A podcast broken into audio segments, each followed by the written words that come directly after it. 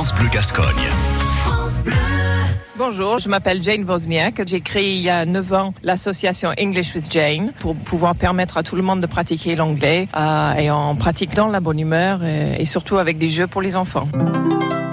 On rencontre pas mal d'adultes qui ont 5, 6, 7 ans d'anglais et qui savent à peine euh, aligner une phrase, euh, qui, une fois à la retraite, euh, commencent à voyager et se rendent compte que pas parler anglais, c'est un, gros handicap. Donc c'était un petit peu pour répondre à ce, ce besoin-là. Et puis aussi pour les enfants, de, ce que j'ai fait en école primaire avec l'éducation nationale, c'était de vraiment pousser plus loin dans le jeu, dans, dans le côté ludique de l'apprentissage.